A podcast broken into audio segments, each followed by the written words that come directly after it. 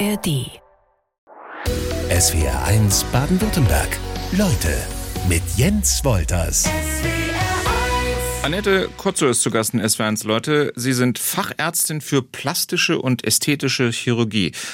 Brüste, Lippen, Nasen auf Wunsch würden mir da einfallen, aber auch halt Eingriffe bei Unfallopfern. Wie sieht Ihre tägliche Arbeit so aus?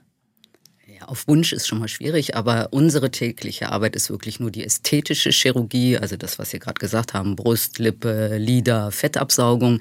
Aber eigentlich kommt die plastische Chirurgie ja aus Verbrennung, Unfallopfer. Ja, also äh, Erste Weltkrieg ist sie groß geworden sozusagen, wo Leute mit Schrapnellen auf einmal nur noch ein halbes Gesicht hatten und man da was rekonstruieren musste.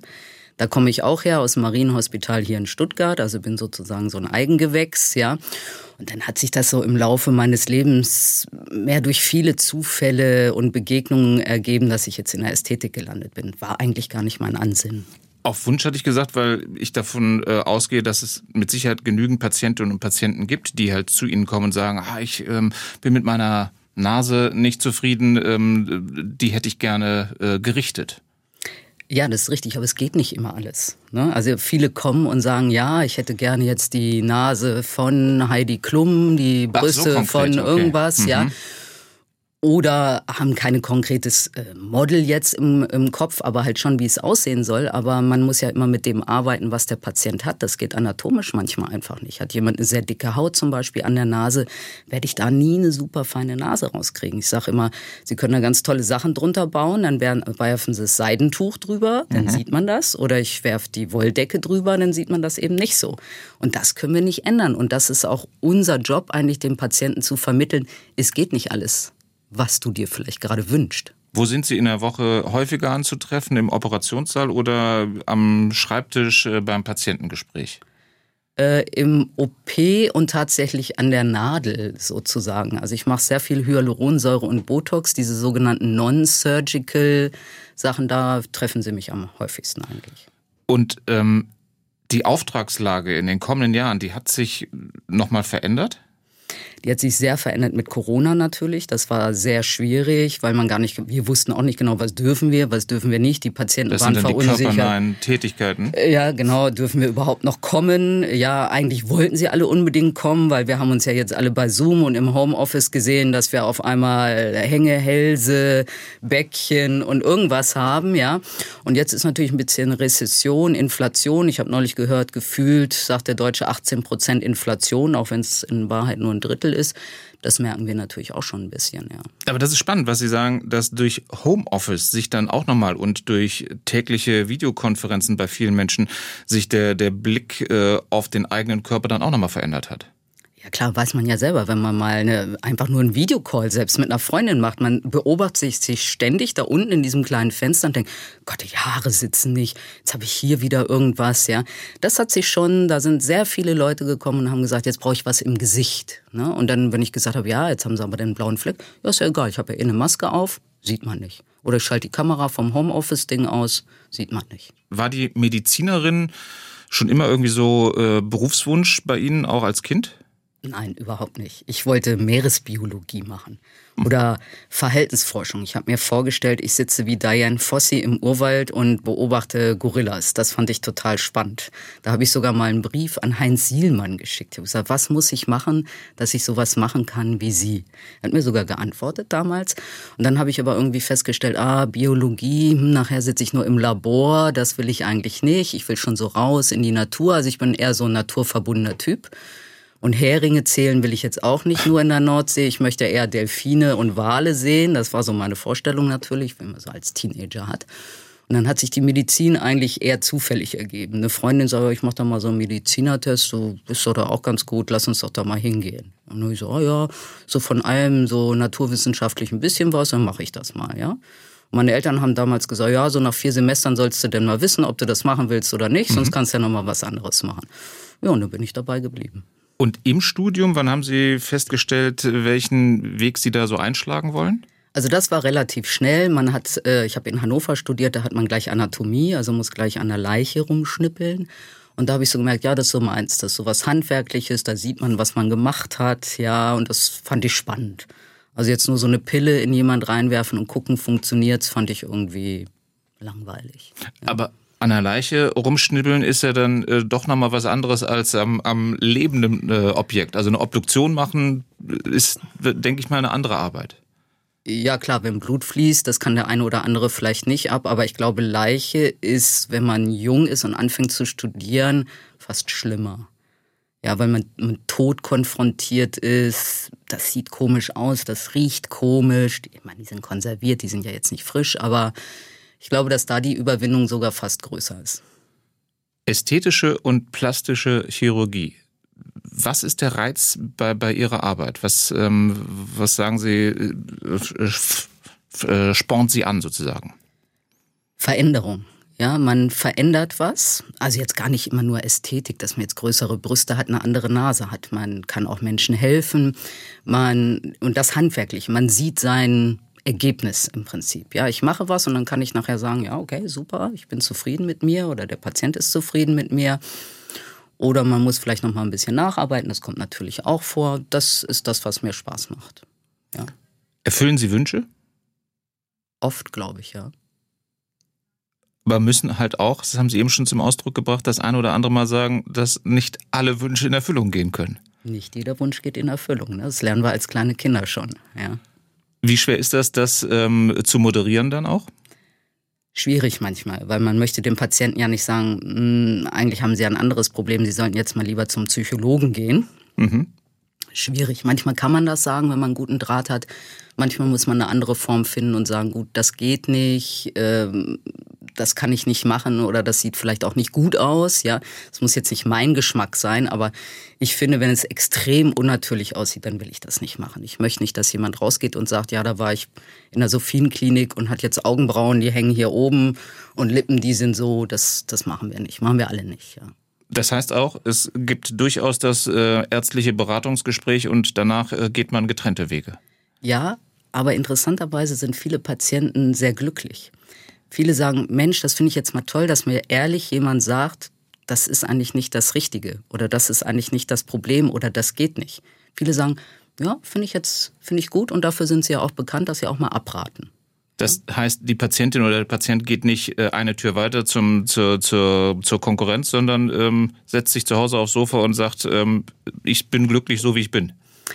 Ich glaube, natürlich geht der ein oder andere weiter und wird auch immer jemanden finden, der das macht für Geld. Das ist so. Das sehen wir an Berühmtheiten wie Michael Jackson. Der hatte ja zum Schluss auch keine schöne Nase mehr.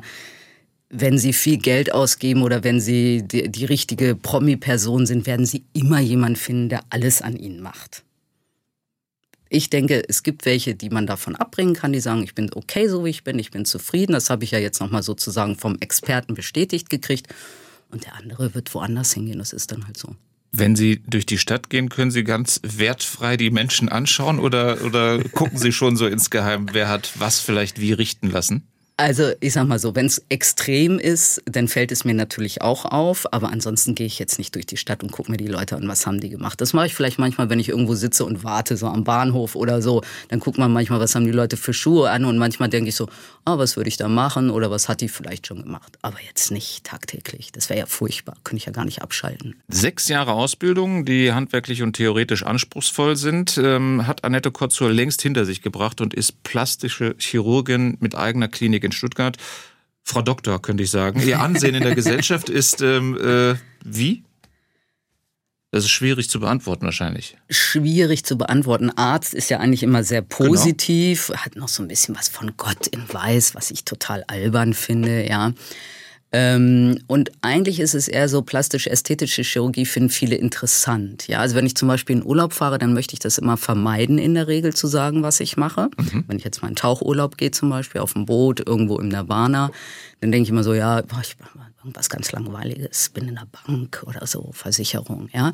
Da gibt es bestimmt auch interessante Jobs. Ja, aber wenn es dann keinen medizinischen Zwischenfall ja. gibt, kommt das auch nicht raus. Wenn es dann manchmal so ist, kommt es raus und dann kommt, ah, du, ich habe mir schon immer drüber nachgedacht, mir mal die Brust machen zu lassen. Kann man nicht, kannst du nicht mal gucken?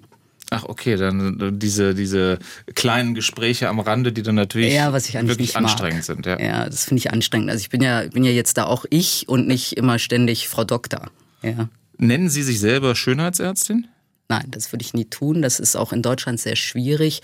Der Begriff Schönheitschirurgie oder Schönheitsärztin oder Beauty Doc oder ja, wie auch immer. Gibt's alles. Das ist ja alles nicht geschützt. Also der wirkliche Facharzt, der das gelernt hat, ist nur der Facharzt für plastisch-ästhetische Chirurgie. Alles andere, jetzt nichts gegen die Kollegen, die können das auch können, ja, aber ist nur ein Arzt, der sein Studium beendet hat und dann vielleicht ein paar Kurse besucht hat und jetzt Hyaluron und Botox spricht. Da gibt es sicher welche, die das gut können.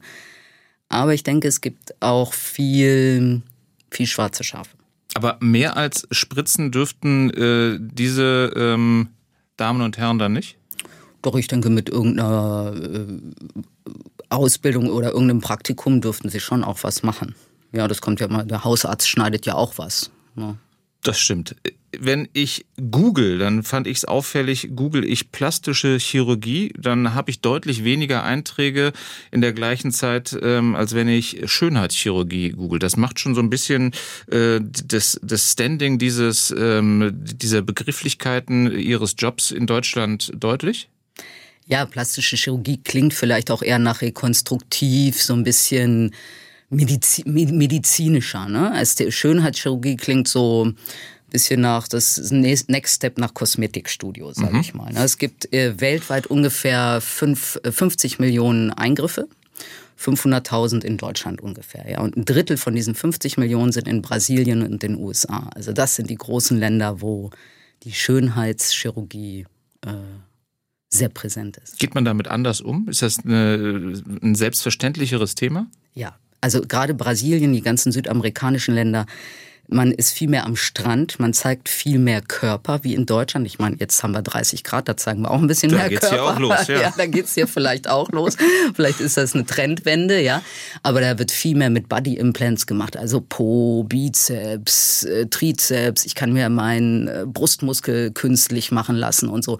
Das ist viel präsenter auch in der, ich sag mal, äh, ehe sich eine Frau eine Waschmaschine kauft, kauft äh, macht sie, lässt sie sich lieber den Busen machen. Ja. Okay. Oder die Nase oder Botox oder Filler.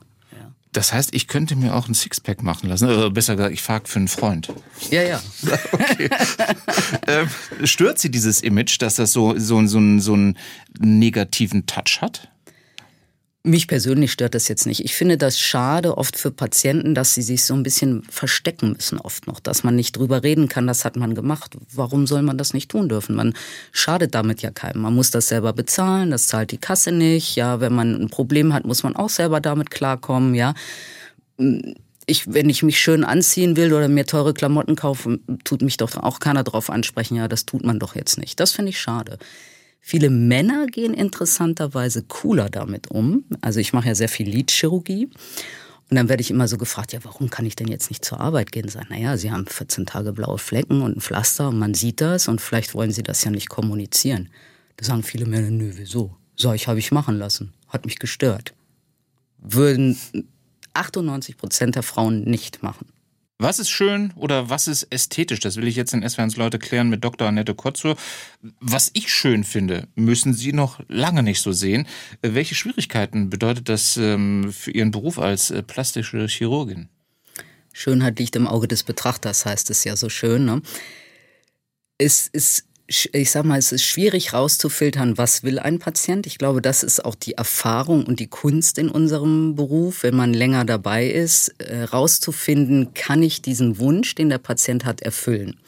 Wenn ich den nicht erfüllen kann, würde ich ehrlich gesagt lieber die Finger davon lassen, weil dann bin ich nachher nicht zufrieden und vor allem der Patient ist nicht zufrieden. Dann streitet man sich im schlimmsten Fall, man korrigiert vielleicht noch mal was, wo ich denn kein Thema sehe, wo den Patient aber vielleicht doch noch stört, ich das nicht wirklich nachvollziehen kann. Es gibt äh, sogar ein sogenanntes Dysmorphophobie-Syndrom, also wo Patienten sich ähnlich wie bei Bulimie oder Magersucht ganz falsch sehen und werden, ständig was an sich machen müssen. Da werden Operationen zur Sucht. Genau, zur Sucht. Ne, da ist jemand, der kommt dann, ich habe schon die Nase, die Brüste, die Lippen, ich habe schon alles Mögliche machen lassen, aber ich finde mich immer noch hässlich. Was machen Sie mit so einer Patientin, mit so einem Patienten, wenn der bei Ihnen in den ähm, Beratungsraum, in den Besprechungsraum kommt? Erster Kontakt. Ja, das findet man ja nicht. Es steht ja nicht auf der Stirn in der Regel. Nein, ja, das, das, muss man das natürlich rausfinden. genau, Sie versuchen ja wahrscheinlich erstmal Ihren, Ihren Patienten, Ihre Patientin so wirklich zu lesen. Was ist das für ein Mensch? Und wenn man dann merkt, okay, das ist jetzt, wird nicht der erste Eingriff sein, sondern dass da tatsächlich eine Art Sucht besteht, wie gehen Sie dann vor? Auf keinen Fall operieren weil so einen Patient wird man nie zufriedenstellen. Das wird nicht funktionieren. Damit tut man sich selber auch keinen Gefallen. Aber das ist ein eher schwieriges Gespräch, oder? Ja, es ist immer viel schwieriger, Nein zu sagen, wie Ja zu sagen. Das sage ich auch manchmal zu Patienten. Manchmal diskutiere ich eine Viertelstunde rum, ich will die Lippe jetzt nicht machen. Es wäre viel, also ich, es wäre doch jetzt viel einfacher zu mir, ja, ich mache das jetzt, setzen Sie sich hin, zück, fertig. Nein, ist viel schwieriger. Das stimmt. Im SWR Fernsehen läuft heute Abend um 20.15 Uhr betrifft das Geschäft mit der Schönheit, eine Dokumentation über Ihre Branche. Da geht's dann halt auch um Körperkorrekturen, eine Nasen-OP, die schiefgelaufen ist, mhm. dass man die wieder ähm, sozusagen äh, besser herstellt. Sie helfen also schon. Ja, es geht ja auch um psychische Gesundheit. Viele Patienten fühlen sich wirklich selbstbewusster und besser. Ich habe immer so ein Beispiel. Junge Patientin, Anfang 20, ist zu mir gekommen. Bisschen, früher hätte man gesagt, bisschen moppelig, sage ich mal. Jetzt also nicht super schlank, aber auch nicht dick, aber riesige Brüste. Kasse hat es abgelehnt, musste sie selber zahlen. Haben wir gemacht. Die ist reingekommen, ein halbes Jahr später, Brust raus. Die war ein komplett veränderter Mensch. Komplett selbstbewusst, anderes Auftreten. Die war wirklich glücklicher. Und das freut einen dann natürlich auch als Arzt. Da kann man sagen, ja, da habe ich wirklich was verändert eine Typveränderung sozusagen. Oder also selbstsicherer den Menschen ähm, werden lassen. Ja, ein besseres Lebensgefühl eigentlich. Ja. Es gibt aber natürlich auch den, den Weg andersrum. Ärzte und Ärztinnen, ähm, da hat man ja immer irgendwie so die Vorstellung, dass es immer bei der Arbeit um Leben und Tod geht, ist aber auch in der Zahnarztpraxis äh, nicht regelmäßig der Fall oder beim Hals-Nasen-Ohrenarzt. Es gibt den medizinischen Eid, den habe ich mir mal rausgesucht, heißt, als Mitglied der ärztlichen Profession gelobe ich feierlich mein Leben in den Dienst der Menschlichkeit zu stellen. Die Gesundheit und das Wohlergehen meiner Patienten und meines Patienten werden mein oberstes Anliegen sein. Wie sieht's mit der Gesundheit aus, wenn bleiben wir bei so einem Beispiel, eine Frau zu Ihnen kommt und sich die Brüste extrem vergrößern lassen möchte, sie dadurch allerdings später eventuell Rückenprobleme bekommen kann. Dann ist die Gesundheit ja so ein bisschen in Gefahr. Ja, aber in dem Moment ist das vielleicht was, was ihrer psychischen Gesundheit gut tut. Oder ich habe auch schon Patientinnen gehabt, die wirklich extreme Oberweite wollten, die sagen, ja, ich bin Table Dancerin, ich brauche das jetzt jobtechnisch, ich kenne die Risiken, in zwei Jahren lasse ich mir das wieder rausmachen. Ich meine, wenn da jemand abgeklärt ist, warum nicht? Ich meine, wenn man Skifahren geht, weiß man auch, man kann sich das äh, Knie verletzen. Sagt ja jetzt auch keiner, darfst du deshalb nicht tun. Ja, das finde ich schon in Ordnung. Also mehr ist ja auch, also, dass wir rausfinden, für wen ist das eben nicht gut. Wer, wer äh, erhält da eben kein besseres Lebensgefühl durch, wer keine psychische Gesundheit. Das ist ja eigentlich der Eid sozusagen. Mhm. Ja, das Filtern, wenn man so will. Wer sind Ihre Patienten?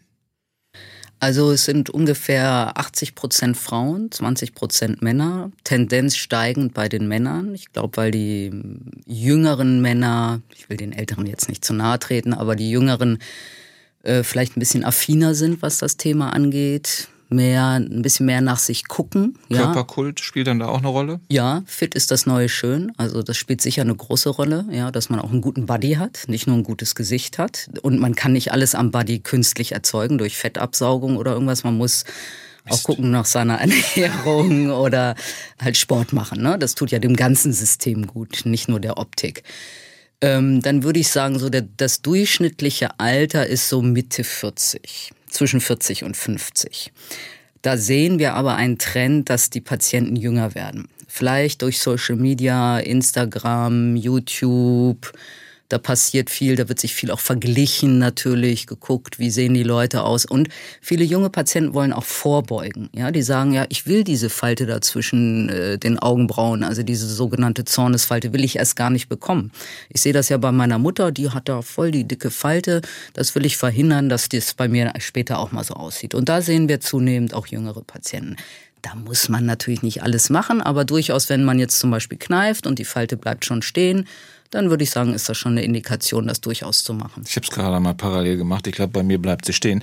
Ähm, aber ist das äh, bedenklich? Also, sie haben eben Social Media genannt, dass durch den Social Media Trend oder dass wir uns da äh, so leiten lassen, da sehen alle irgendwie, weil sie durch einen Filter gejagt werden, ähm, super aus und keiner hat irgendwie das hängende Kinn oder äh, den dicken Bauch, dass wir uns daran orientieren? Ja, das ist schwierig. Ich habe auch immer mal wieder Patienten, die, wenn ich sage, nee, das geht nicht, also ich kriege diese feinen Fältchen bei Ihnen nicht weg. Ja, warum? Sharon Stone hat doch auch keine. Okay. Sag ich, ja, aber neben der wachen Sie morgens nicht auf. Ungeschminkt, ohne Filter und nicht bearbeitet. Da sieht die wahrscheinlich auch komplett anders aus. Würden, wahrscheinlich würden wir sie gar nicht erkennen, wenn wir sie jetzt auf der Königstraße äh, sehen würden, ungeschminkt. Also das ist schwierig. Da lebt uns natürlich Social Media was vor, was manchmal einfach nicht geht. Gaukelt was vor. Ja, das kann man schon so sagen, ja. Ich meine, ich kenne es vom, vom Friseur, dass ähm, ähm, äh, Frauen oder Männer da hinkommen und sagen, so, ich hätte gerne den Haarschnitt von. Das geht bei Ihnen auch? Geht beim Friseur, glaube ich, auch nicht. Wenn Sie die Haare nicht haben, dann können Sie auch nicht den Haarschnitt haben. Aber das kommt bei haben. Ihnen auch vor? Ja, das kommt vor. Es sind, ich würde sagen, vielleicht so zwischen 10, 10 um die 10 Prozent an der Patienten, die jetzt einen Promi als Vorbild haben oder eine Prominente als Vorbild haben, wie sie aussehen wollen. Welche Promis werden Ihnen da auf den Tisch gelegt? Äh, Angela Jolie ist häufig, ja, so bei den jüngeren Kim Kardashian, sowas in die Richtung. Okay. Die Männer, da will ich nochmal drauf zurückkommen. Ähm, Klischee ist natürlich, ja, ähm, äh, plastische Chirurgie lassen äh, Frauen ähm, machen, äh, ist aber dann halt seit ein paar Jahren nicht mehr so. Wann hat, das, wann hat das angefangen, so Ihrer Erfahrung nach? Sie machen Ihren Job jetzt auch schon seit über 20 Jahren? Ja, die Sophienklinik gibt es jetzt dieses Jahr 21 Jahre. Also ich würde sagen, am Anfang waren es vielleicht so 10 Prozent Männer. Das hat zugenommen, vor allem Tränensäcke ist ein Riesenthema bei Männern. Die sagen immer, ich sehe immer so kaputt aus oder versoffen. Ja, das wollen sie natürlich nicht. Ähm, Augen, Augenbereich ist ein großes Thema, Nase und Fettabsaugen. Also Number One in Deutschland ist Brustvergrößerung und Lider und dann kommt schon so Fettabsaugung. Ja, aber bei Männern würde ich sagen Fettabsaugung, Lider, Nase ist so die Reihenfolge. Ich habe mich mal im äh, Internet umgeschaut, äh, was sowas, so ein Eingriff denn kosten könnte. Sie äh, können das bestätigen oder halt auch korrigieren. Fettabsaugen liegt zwischen 1500 und 4000 Euro, Facelifting zwischen 4000 und 12.000 Euro. Das heißt dann aber auch schon, alle, die zu Ihnen in die Klinik kommen, die haben Kohle. Die haben gespart vielleicht auf diesen Eingriff, weil er ihnen so wichtig ist, weil die, die eigene Schönheit so wichtig ist? Ja, also ich würde sagen, zwischen fünf, maximal zehn Prozent der Patienten finanzieren wirklich ihren Eingriff. Dann würde ich sagen, sind 20, 30 Prozent müssen wirklich nicht drüber nachdenken, sagen, ja, mache ich jetzt halt, ja. Sag mal so in der Preisrange 5, 6, 7.000 Euro. Die Mehrheit hat aber gespart, hat sich das gut überlegt, verzichtet vielleicht sogar auf einen Urlaub. Also so dieses Bild ist machen nur die, die jetzt äh, das Säckel voll Geld haben. Das kann ich jetzt so bei mir nicht bestätigen. Also es sind eher normale, also der Mittelstand, würde ich sagen. Jede Operation am menschlichen Körper äh, ist mit Risiken verbunden, so auch in der plastischen Chirurgie. Das fällt von SWRs Leutegast Dr. Annette Kotzur. Ist so ein Eingriff immer auch eine gewisse Wette? Nein, das wäre schlimm, wenn es eine Wette wäre. Also wir haben natürlich gewisse Parameter, nach denen wir schauen hat jemand jetzt eine Herz-Kreislauf-Erkrankung oder hatte schon mal einen Schlaganfall oder nimmt eine ganze Latte an äh, Medikamenten, dann würden wir das ablehnen, den Patienten zu operieren, weil das Risiko, dass nachher eine Embolie oder eine wirklich schwerwiegende medizinische Komplikation auftaucht, viel zu groß ist. Das wollen wir ja auch nicht. Ja, wir wollen ja die Leute schöner und besser machen und nicht schlechter machen. Ja, da muss man schon, da guckt unsere Anästhesie. Die meisten Eingriffe sind ja in einem Dämmerschlaf also wo man nichts mitbekommt oder in einer Vollnarkose sogar, da guckt unsere Anästhesieabteilung schon nach, dass die Leute für sowas auch fit sind. Aber der Unterschied ist ja, wenn ich zu Ihnen komme, werde ich ja dann erst zum Patienten äh, anders als im Krankenhaus, wenn ich einen, einen, wenn mir der Arm irgendwie fast abfällt, dann, dann komme ich schon als Patient. Ja, das ist auch schwierig. Ich sage oft zum Patienten, ja, wenn Sie jetzt einen Blinddarm hätten, einen Durchbruch, dann kann ich jetzt sagen, ja, das müssen wir jetzt machen, sonst sterben Sie. Ne, da haben sie eigentlich keine Wahl. Ich kann jetzt aufzeigen, sozusagen, ich kann das Buffet anrichten und sagen, was können wir machen? Das sind die Vor-, Nachteile, Risiko. Entscheiden muss der Patient selber. Die Entscheidung kann ich dem Patienten nicht abnehmen.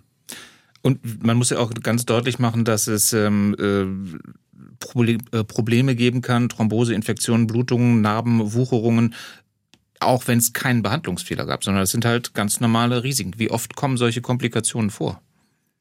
Also ich sage mal, theoretisch kann man sterben bei so einem Eingriff. Das muss einem klar sein. Ne? Wir tun natürlich alles dafür, dass das nicht passiert. Wir können jetzt auch sterben. Wir gehen jetzt hier aus dem Studio, mhm. gehen über die Straße, werden überfahren, sind auch tot. Also das Leben endet immer tödlich. Möglichst bitte nicht bei uns auf dem OP-Tisch. Ähm, ich sag mal, man kann dann gewisse Sachen abchecken. Narbe zum Beispiel. Hat jemand eine gute Narbenbildung, eine schlechte Narbenbildung? Dann kann man das schon ein bisschen vorhersehen. In Prozentzahlen schwierig. Also es ist sehr selten, dass jetzt wirklich was Fassbares nicht passt. Die Narbe nicht schön ist, kann man auch nochmal korrigieren mit Laser oder nochmal rausschneiden oder eine Kältetherapie machen. Natürlich passiert auch mal was Ektropium, also jetzt gerade beim Unterlied wie in einem Beitrag, ähm, wenn man zu viel Haut wegmacht, dann hängt das Lied. Habe ich auch schon gehabt, kann man korrigieren, muss man halt nochmal operieren. Die Prämisse, denke ich immer für mich, ist, ich darf den Patienten nicht schlechter machen, als er vorher war. Mhm. Im schlimmsten Fall ist er nur gleich. Aber ich darf mich nicht in ein Problem rein operieren, was ich nachher nicht mehr lösen kann.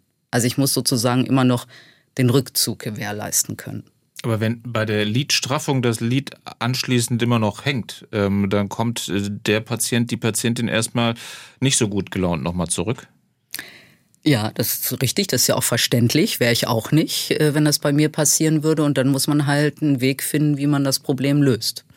Zum Glück, wenn man anständig miteinander spricht, kann man mit den meisten Patienten da sehr gut umgehen ich stelle mir halt nur die Frage, dass es mich hier wahrscheinlich, vielleicht ist es ein ähm, persönliches Problem, schon Überwindung kostet, mich diesem ersten Eingriff auszusetzen. Wenn dann auch noch ein Folgeeingriff ähm, kommt, dann muss ich ja nochmal äh, sozusagen die Luft anhalten und äh, nochmal mutig sein. Ja, nochmal die Ängste überwinden. Ja. Das ist schon so. Ja, nochmal ausharren, bis der OP-Termin kommt. Vier, sechs Wochen, das ist schon schwierig. Ich habe mir sagen lassen, dass es nach ähm, dem Fettabsaugen bei 10 bis 50 Prozent aller Fälle zu einer Nachbesserung kommt. Deckt sich das so mit Ihren Erfahrungen? Sie machen selber kein Fettabsaugen, haben aber einen Kollegen in Ihrer Klinik. Ja, macht bei uns der Dr. Pfizer. Also wir haben uns ja alle so ein bisschen subspezialisiert. Der Dr. Fuchshuber macht die Nase, die Frau Dr. Hormann die Brust, ich mehr so Gesicht. Ja, ähm, 10 Prozent würde ich jetzt unterschreiben. 50 halte ich für zu viel. Weil dann wäre ähm, eine relativ ja. äh, enge Taktung bei ja. Ihnen da auch. Ne? Also 10 Prozent durchaus halte ich für realistisch, ja. Und Sie müssen auch auf Dinge eingehen, wenn die Patientin, der Patient raucht, ähm, dann gibt es eine, eine andere Wundheilung als bei einem topfitten Patienten? Das sollte ich jetzt wahrscheinlich nicht sagen, oh. aber ehrlich gesagt ist mir das egal. Ja, weil ich glaube, jemand, der 30 Jahre raucht, da werde ich jetzt nicht die Gefäßschäden verändern, wenn der jetzt zwei Wochen vor der OP aufhört zu rauchen. Also es gibt Eingriffe vor allem im rekonstruktiven Bereich, wo man irgendwelche Lappenplastiken macht, wo es wirklich um Durchblutung geht, auch beim Facelift natürlich, wo man, wenn man viel Haut löst, da ist das schon entscheidend, aber bei den meisten anderen Griffen spielt, anderen Eingriffen spielt das meiner Meinung nach keine wirkliche Rolle. Ob wir einen kosmetischen Eingriff an uns vornehmen lassen oder nicht, das entscheidet jeder für sich selbst. Annette Kotzur, Fachärztin für plastische und ästhetische Chirurgie, ist weiter zu Gast in SWRs Leute. Wer übernimmt ähm, die Kosten äh, für eine solche Operation? Sie haben eben schon gesagt, dass ähm, die Menschen manchmal darauf hinsparen, aber ich meine jetzt eher so ähm, die Krankenkasse. Ja, da ist es leider so, dass äh, meist in, ich würde sagen, 90 Prozent der Fälle der Patient das selber zahlen muss, auch wenn das für uns nicht immer so nachvollziehbar ist, ja. Bei Oberlidern zum Beispiel, wenn objektiv messbar ist, ich habe eine Sehfeldeinschränkung, da kann ich zum Augenarzt gehen, der macht dann einen bestimmten Test, dann zahlt das auch mal die Kasse. Das muss man vorher dann natürlich mit seiner Kasse klären. Die Sophienklinik hat keine Kassenzulassung, also wir können nur Privatpatienten operieren, ja. Auch bei einem Lipödem zum Beispiel, das ist so eine krankhafte Vermehrung, äh, schmerzhafte Vermehrung von Fettgewebe, meist im unteren Teil des Körpers bei Frauen, sehr selten bei Männern, ist auch eher der Dr. Pfizer der Spezialist, äh, müsste man auch zu einem Gutachter der Krankenkasse. Letztendlich entscheidet das leider die Krankenkasse, was für den Patient und auch manchmal für mich nicht immer nachvollziehbar ist. Wenn eine junge Frau kommt, wie ich vorhin schon sagte, ein bisschen pummelig ist und eine mega große Brust hat und dann erstmal gesagt kriegt, na ja, jetzt müssen sie erstmal 20 Kilo oder 10 Kilo abnehmen. Wie soll die das machen? Wie soll die Sport machen? Das geht gar nicht. Mhm. Ja. Also da würde ich mir auch äh, wünschen, dass das äh, ein bisschen spezifischer gesehen werden würde. Ja, und man hilft ja den Patienten auch psychisch, wirklich ein anderes Lebensgefühl zu kriegen, dann mehr Sport zu machen, abzunehmen, äh, was dann auch der Gesundheit letztendlich wieder gut tut. Also da gibt's keine Schablone, die man aufdrücken kann und sagen kann, so dass ähm, in dem Fall äh, hat man gute Chancen, dass die, dass die Kasse mitspielt. Leider nein. Und Sie haben es gerade auch schon deutlich gemacht, dass es nicht nur um äh, körperliche Dinge geht, aber das ist ja wahrscheinlich bei psychischen ähm, Problemen, die ich haben kann, die durch einen Eingriff ihrerseits ähm, ja, abgebaut werden können, wahrscheinlich für die Krankenkasse noch schwieriger, oder? Ja, die Krankenkasse möchte natürlich was Messbares, sage ich mal. Mhm. Ne? Die möchte sagen, ja, da ist irgendwie, da können wir messen, die Brust ist jetzt Doppel D. Das ist halt in unserem Schema zu groß, ja, oder da hat die Lipödem-Patientin oben eine Körpergröße 38 äh, und unten 42. Das ist objektiv. Bei psychischen Beschwerden ist es natürlich schwieriger das in so ein Schema zu pressen, was die Kasse gerne möchte. Lipödem möchte ich gleich aufgreifen, weil SW1-Hörerin Moni sich gemeldet hat und möchte wissen, wie Sie denn dazu stehen zu dem Thema Lipödem und dass die Krankenkasse die Kosten einer OP nicht übernehmen oder je, aber jeder Süchtige, ob Alkohol, Drogen oder sonstige Abhängigkeiten, die Entziehungskuren bezahlt bekommen, obwohl es sich um eine selbstverschuldete Krankheit handelt. Ähm, das ist schon ein relativ schwieriger Vergleich, oder? Ja, aber da bin ich eigentlich bei der Hörerin, muss ich sagen, weil wir ja viele Sachen rauchen, Spätschäden oder wie ich vorhin schon gesagt habe, Skifahren, bezahlt ja dann letztendlich auch die Kasse, wenn ich ein Problem habe, wenn ich mir mein Kreuzband reiße. Da sagt ja auch niemand, jetzt warst du Skifahren, bist du selber schuld, ja. Beim Lipidem ist es wirklich so, wenn die Kasse, also wenn der Gutachter sagt, es ist eins, dann kriegt sie es auch bezahlt von der Kasse. Mhm. Und eine Frage äh, schicke ich gleich noch hinterher, ähm, bevor wir gleich den großen Fragenblock machen. Aber dann haben wir Lipödem auch abgehandelt. Herr oder Frau Ziegler aus Gummerdingen fragt, ähm, ob Sie denn auch äh, Lipödem behandeln. Ja, das ist bei uns der äh, Spezialist, der Dr. Feise. Der ist äh, Dermatologe und macht spezialisiert gerade Lipödem-Fettabsaugung. Es sind meist zwei, drei Behandlungen, ist meist mit einer nicht getan. Sie haben gerade gesagt, ähm, SW1 läuft auch im Operationssaal. Ja, wir haben äh, Radio meist an im OP, dass wir so ein bisschen mitkriegen, was dann draußen passiert. Und da läuft oft SWR1 auch.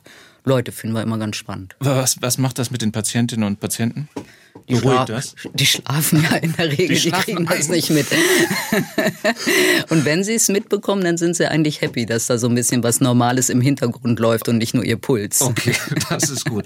Ich habe hier Fragen gesammelt und zwar ähm, KI aus Haingen, Mann oder Frau nicht bekannt, aber auch egal für die Frage. Stimmt es, dass bei der Art der Operation Unterschiede gemacht werden, ob jemand privat oder ähm, pflichtversichert ist? Nein, spielt überhaupt keine Rolle.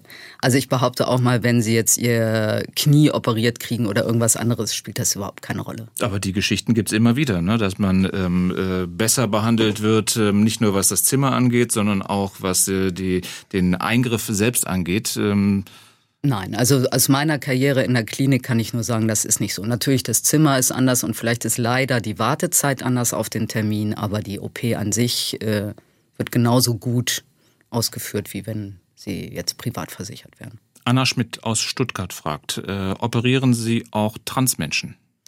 Nein, machen wir nicht. Nicht, weil wir das nicht machen möchten oder so, sondern weil wir das als Klinik nicht leisten können. Das sind ja meist sehr komplexe Eingriffe, wo man eine Intensivstation im Hintergrund braucht und so, und das können wir nicht. Hat diese Anfrage äh, in den letzten einer Trans-OP, heißt es dann, glaube ich, auch mhm. offiziell, ähm, zugenommen? Nein, ich würde sagen, das war immer relativ gleich über die Jahre. Moni Schneider aus Haslach im Landkreis Biberach hat sich auch gemeldet, ins Studio geschrieben, Hallo, ich muss ehrlich gestehen, dass ich auch zu denen gehöre, die eher skeptisch der Schönheitschirurgie gegenüberstehen. Als erstes denke ich an Lippen, die aussehen, als ob Bienen hineingestochen hätten. Allerdings kann ich vieles auch verstehen. Dank eurem wie immer tollen Gast denke ich jetzt eher etwas anders darüber. Ähm, also das geht auf ihr Konto, dass sie sozusagen die Menschen ein wenig überzeugen konnten. Aber äh, mit diesen Vorurteilen, was unter plastischer Chirurgie zu verstehen ist, ähm, müssen sie wahrscheinlich ähm, häufiger ankämpfen, oder? Ja, man sieht ja auch immer nur das Schlechtgemachte. Das Gutgemachte fällt einem ja eigentlich nicht auf. Da sagt man ja, hm, die müsste eigentlich ja schon ein paar Falten mehr haben, die müsste doch eigentlich schon ganz anders aussehen, weil die ist doch, da google ich mal Wikipedia, eigentlich schon 70, ja, und sieht aber noch aus wie 50 da sehen wir es nicht. Und wir sehen natürlich die dicken Lippen, die Leute, die geliftet sind, wie wenn sie im Windkanal liegen würden. So wollen wir natürlich alle nicht aussehen. Das sind halt die Negativbeispiele, die immer die Positivbeispiele überwiegen.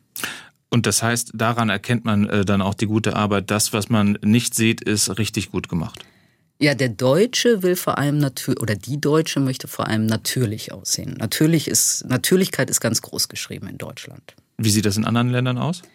Also in Amerika ist es eher so, man soll wissen, bei wem man war. Ja, so war man jetzt bei dem Promi-plastischen Chirurg, was hat's gekostet? Und da darf es gern auch mal ein bisschen unnatürlich sein. Okay. Es gibt ein bisschen Kritik. Felix aus Schwäbisch Hall hat sich gemeldet. Ich finde die Aussage, Frauen kaufen sich ja auch neue Klamotten, schon bedenklich. Die neuen Klamotten kann man tragen oder auch nicht. Das sieht bei einer Schönheits-OP ganz anders aus.